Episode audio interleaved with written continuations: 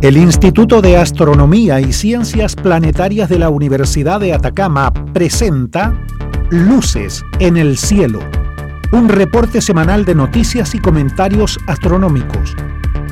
Con Katy Vieira, astrónoma y académica de la Universidad de Atacama, que nos trae además una agradable selección musical para amenizar este recorrido. Póngase cómodo porque ya comienza Luces en el Cielo.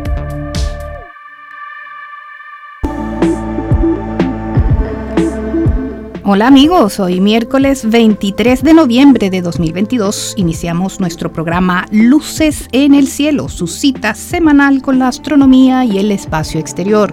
Media hora de noticias interesantes y un poco de música para disfrutar.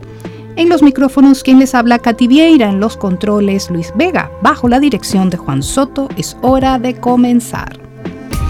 Luces en el Cielo, su cita semanal para expandir su universo un poco más allá.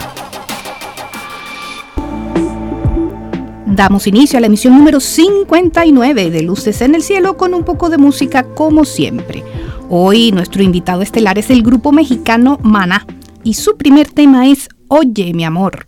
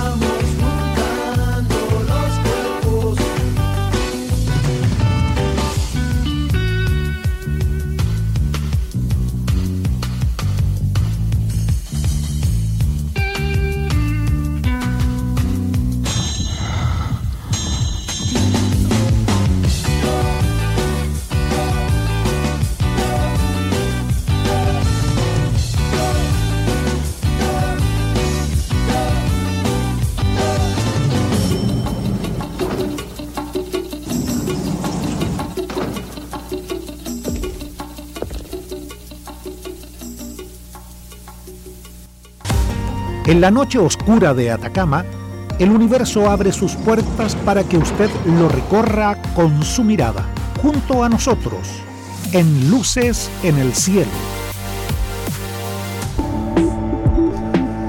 En nuestro primer segmento hacemos un recorrido del cielo diurno y nocturno. Estamos en la semana número 47 del año. Al atardecer y prácticamente sobre todo el horizonte este se observa el disco de nuestra galaxia marcado por las constelaciones del cisne, el águila, Sagitario, Escorpión, Centauro y Cruz del Sur. A esa misma hora Saturno a media altura sobre el horizonte hacia el oeste y Júpiter claramente visible como un lucero en la parte más alta del cielo. Mientras que por el horizonte este ya comienzan a aparecer las constelaciones de Orión, el Can Mayor y el Toro. A las 21:45 ya se ve salir al rojizo planeta Marte por el este también, ubicado entre los cachos de la constelación del Toro. A las 5 de la mañana veremos la otra mitad del disco galáctico atravesando el cielo de norte a sur y destacan entonces las constelaciones de la Cruz del Sur y el par de estrellas brillantes de Alfa y Beta del Centauro, hacia la dirección sur del cielo. Hoy la luna está exactamente en luna nueva, muy cerca del Sol pero sin ocultarlo. Es el Sol con su extremo brillo el que no nos permite distinguir a la Luna que está muy cerca de este. El Sol con tres grupos de manchas visibles, una de ellas con bastantes erupciones, pero todas de baja intensidad. Recuerden nunca observar el Sol de forma directa y siempre usar los lentes para eclipse solar en perfecto estado.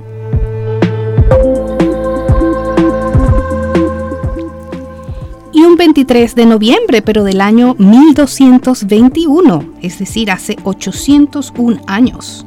Nació Alfonso X el Sabio, rey de Castilla y León, célebre por la publicación de las tablas alfonsinas, un libro medieval de tablas astronómicas realizadas por iniciativa suya, al convocar a unos 50 astrónomos para elaborarlas.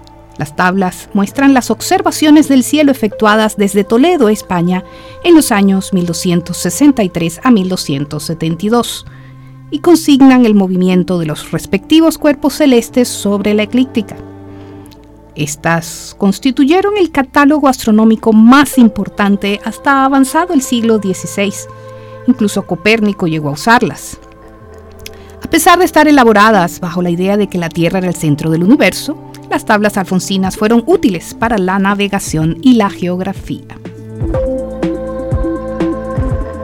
Y recuerden amigos que nos pueden sintonizar o reportar su sintonía y enviarnos sus preguntas a través del correo electrónico radio.uda.cl.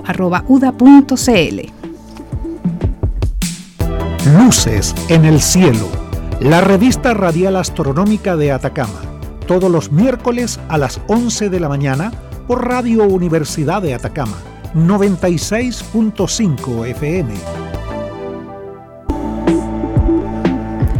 En noticias de astronomía destacadas, halo de estrellas de la Vía Láctea, algo aplastado y torcido. Cuando miramos el cielo nocturno desde el desierto, podemos distinguir en ciertas épocas del año una ancha banda de estrellas que recorre el cielo de un lado al otro. Ese es el disco de nuestra galaxia, la Vía Láctea. Vivimos dentro de ese disco y lo vemos desde adentro como un cinturón que nos rodea. Pero hay otra componente mucho más grande y también más débil que rodea completamente a este disco, una nube muy difusa de estrellas llamada halo estelar, que por décadas los astrónomos habían considerado esférica, como una pelota de playa. Ahora, un nuevo modelo basado en observaciones satelitales muestra que el halo estelar es oblongo e inclinado, como una pelota de fútbol que acaba de ser pateada. La forma del halo estelar es un parámetro fundamental y hay muchas implicaciones importantes en el hecho de que éste tenga la forma de una pelota de rugby. Durante décadas, la suposición general ha sido que el halo estelar es más o menos esférico e isotrópico, es decir, el mismo en todas las direcciones. El halo estelar es la parte visible del halo galáctico y este está dominado por materia oscura invisible, que sabemos está allí por la gravedad que ejerce. Cada galaxia tiene su propio halo de materia oscura. Estos son como un andamio sobre el cual la materia ordinaria visible se ubica. El halo estelar es bastante grande pero muy difuso, contiene solo el 1% de la masa de todas las estrellas de la galaxia, así que le ha tomado bastante tiempo a los astrónomos obtener una muestra suficientemente grande de estrellas del halo para medir sus movimientos y su composición química, lo que se hace pasando la luz de las estrellas a través de un espectro. Este nuevo estudio realizado por la Universidad de Harvard utiliza los datos de los catálogos Gaia y H3, que fueron alimentados a un modelo de computadora que permitió estimar la forma del halo estelar, y el resultado fue claramente no esférico. Este resultado concuerda de manera independiente y firme con una teoría líder sobre la formación del halo estelar de la Vía Láctea, que plantea que el halo estelar se formó cuando una galaxia enana solitaria chocó hace 7 a 10 mil millones de años con nuestra galaxia. Como consecuencia de este evento de colisión galáctica, la galaxia enana se desgarró y sus estrellas constituyentes se dispersaron en el halo estelar que vemos hoy. La forma de balón de rugby se puede explicar por cómo ocurrió esa caída. Los datos sugieren que la galaxia enana ingresó en dirección más o menos paralela al disco y le dio dos vueltas a la Vía Láctea antes de desintegrarse completamente y en dos oportunidades diferentes en las que su velocidad se redujo sustancialmente, se produjo un desprendimiento adicional de sus estrellas. Ha pasado tanto tiempo desde el choque que se esperaba que las estrellas del halo estelar inicialmente revueltas de este modo se asentaran a una forma esférica. El que eso no haya pasado sugiere que la materia oscura que domina el contenido de masa del halo galáctico también está torcido y por eso el halo estelar no se ha relajado en una forma esférica pese a todo el tiempo que ya ha pasado.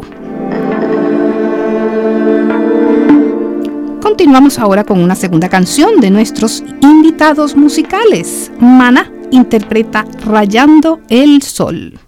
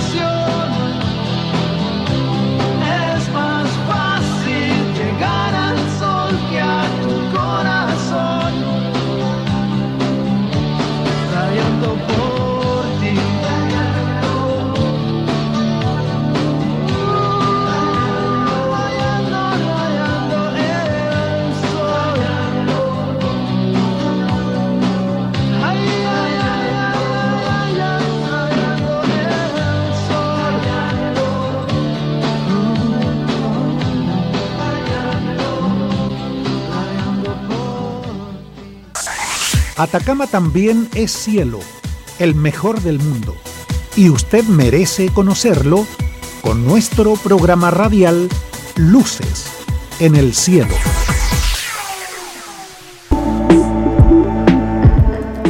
En nuestro segundo segmento informativo, ¿qué le haría la minería de asteroides a la economía mundial? Hace aproximadamente una década, se despertó un gran interés en la idea de la minería de asteroides. Esto se debió en gran parte al auge del sector espacial comercial y la creencia de que la recolección de recursos del espacio pronto se convertiría en una realidad. Lo que había sido materia de ciencia ficción y predicciones futuristas comenzó a discutirse seriamente en el sector empresarial. Desde entonces ha habido un poco de enfriamiento ya que estas esperanzas no se materializaron en el plazo esperado. Sin embargo, no hay duda de que una presencia humana en el espacio implicará la recolección de recursos de los asteroides cercanos a la Tierra y más allá. En un artículo reciente, un equipo de investigadores de la Universidad de Nottingham examinó el impacto potencial de la minería de asteroides en la economía global con base en su evaluación detallada que incluye las fuerzas del mercado, el impacto ambiental, el tipo de asteroide y la escala de la minería. Los autores creen que es posible llevar a cabo la minería de asteroides de manera consistente con el Tratado del Espacio Exterior, la única regulación existente sobre las actividades humanas en el espacio. La perspectiva de la minería de asteroides se reduce a la búsqueda de recursos para una civilización humana en continuo crecimiento. La rápida proliferación de sociedades humanas y el crecimiento de su impacto en todo el mundo es tan aguda que a mediados del siglo XX los geólogos comenzaron a referirse a la época actual como el Antropoceno, donde la humanidad es el principal impulsor de los cambios ambientales en el planeta. Ya llegamos a los 8 mil millones de habitantes y en 30 años más, el desafío será atender a 10 mil millones de personas en medio del cambio climático. También está la idea de prevenir el colapso ecológico aquí en la Tierra, en una sociedad post-escasez, mediante la reubicación de toda nuestra extracción y fabricación de recursos al espacio alrededor de la Tierra. La cantidad total de minerales en el planeta es finita y su agotamiento será tarde o temprano una realidad. Entonces se deben aprovechar los recursos que están fuera del planeta. Para evitar la expansión desordenada del capital y el monopolio industrial, es necesario que las Naciones Unidas establezcan las regulaciones pertinentes y así evitar que la minería de asteroides y la futura economía espacial se conviertan en una situación tipo salvaje oeste. Esto está en consonancia con el Tratado del Espacio Exterior, firmado en 1967 entre los Estados Unidos, la Unión Soviética y el Reino Unido, y que ha sido firmado y ratificado por 112 países hasta febrero de 2022, que sigue siendo la legislación espacial más importante jamás aprobada. Usando un modelo de inteligencia artificial, los investigadores revisaron el impacto de la minería espacial sobre varios factores, como la desigualdad de la riqueza, medida por el coeficiente de Gini, el Producto Interno Bruto, el desempleo, el nivel de promedio de educación, el número promedio de patentes y gastos de investigación, la esperanza de vida e indicadores de salud, problemas ambientales y tasas de criminalidad. Se consideraron los varios tipos de asteroides que existen. Los tipos C o condritas son los más comunes, contienen grandes cantidades de carbono, arcilla y rocas de silicato. Los tipo S o pedregosos, compuestos de minerales de silicato y metal, y los tipo M, que son en su mayoría metálicos. Consideraron además la participación de entidades privadas, nacionales, internacionales y la escala de sus planes futuros en la minería de asteroides, y además se agregaron los datos de desarrollo minero para un país típico durante los últimos 50 años y cómo este afectó los indicadores de desarrollo y equidad antes mencionados. Su modelo determinó cómo cambiaría el valor de los minerales entre los años 2025 y 2085 y demostró que sin regulación La brecha entre las entidades competitivas en el espacio y las que no lo son aumentaría profundamente y la inequidad entre las naciones sería más grave. Sus recomendaciones específicas. Que la ONU agregue la política de información minera, la política de legado mineral, la política de asistencia mutua, la política antimonopolio y la política de orientación de transacciones a la versión actualizada del Tratado del Espacio Exterior. La minería de asteroides sigue siendo una empresa hipotética, porque los costos aún son prohibitivos, pero hay pocas dudas de que en el futuro será una realidad. Y estos estudios están destinados a evitar un todos contra todos, que podría convertir al espacio en la próxima lucha por los recursos y el territorio. Si el espacio va a ser para toda la humanidad, debemos tomar las medidas necesarias para asegurarnos de que no sea reclamado y explotado en beneficio de unos pocos. Escuchemos ahora la tercera canción del programa de nuestros invitados estelares, Maná, con El reloj cucú.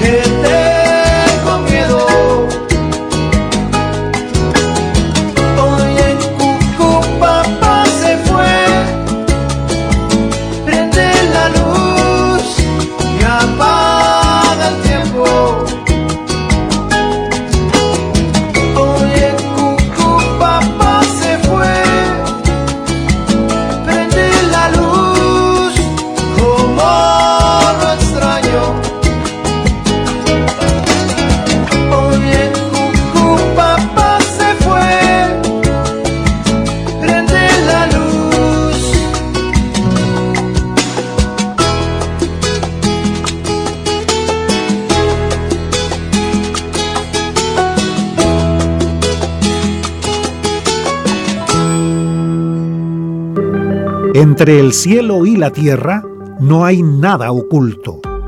Pero más allá del cielo, hay mucho por descubrir. Acompáñenos para aprender qué son las luces en el cielo.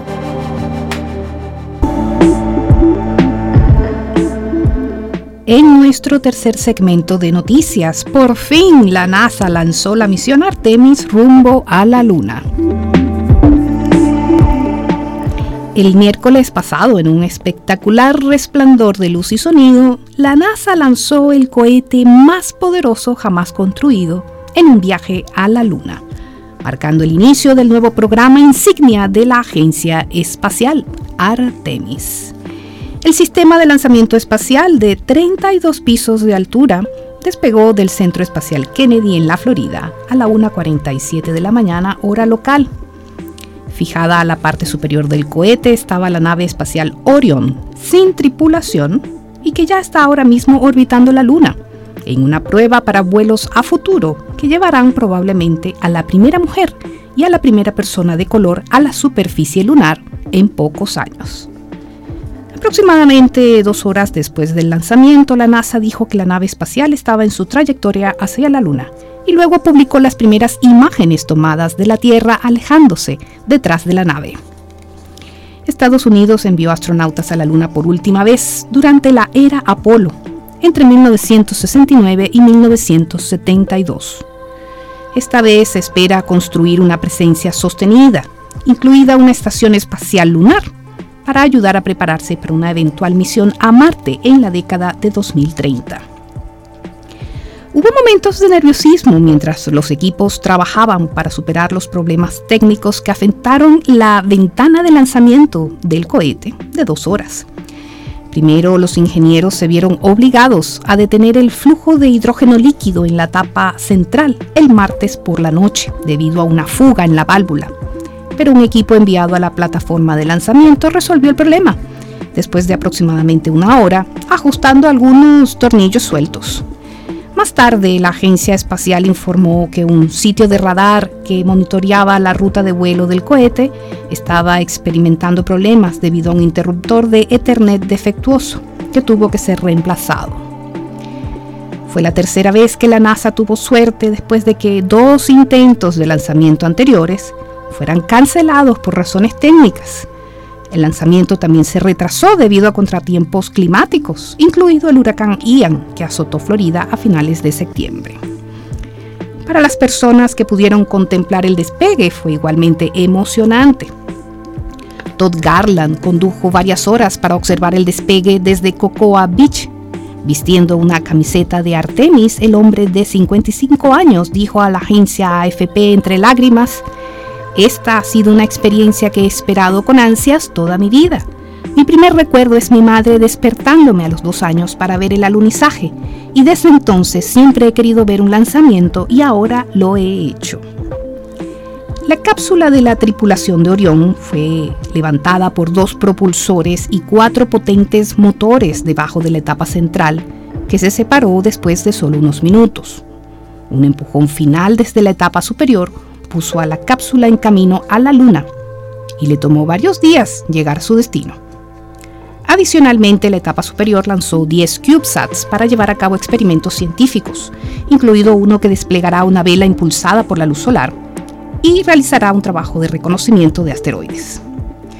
En lugar de aterrizar en la Luna o alunizar, Orión asumirá una órbita distante, más lejos que cualquier otra nave espacial habitable hasta el momento. Finalmente, la nave espacial emprenderá el, tramo de regreso de su viaje. Al atravesar la atmósfera, el escudo térmico de la cápsula deberá soportar una temperatura muy caliente, la mitad de la que tiene la superficie del Sol. Aunque Orión no lleva humanos esta vez, tiene tres maniquíes equipados con sensores a bordo para ayudar a recopilar datos de seguridad para los futuros miembros de la tripulación. La misión tendrá una duración de 25 días y medio con un amerizaje en el Océano Pacífico el 11 de diciembre.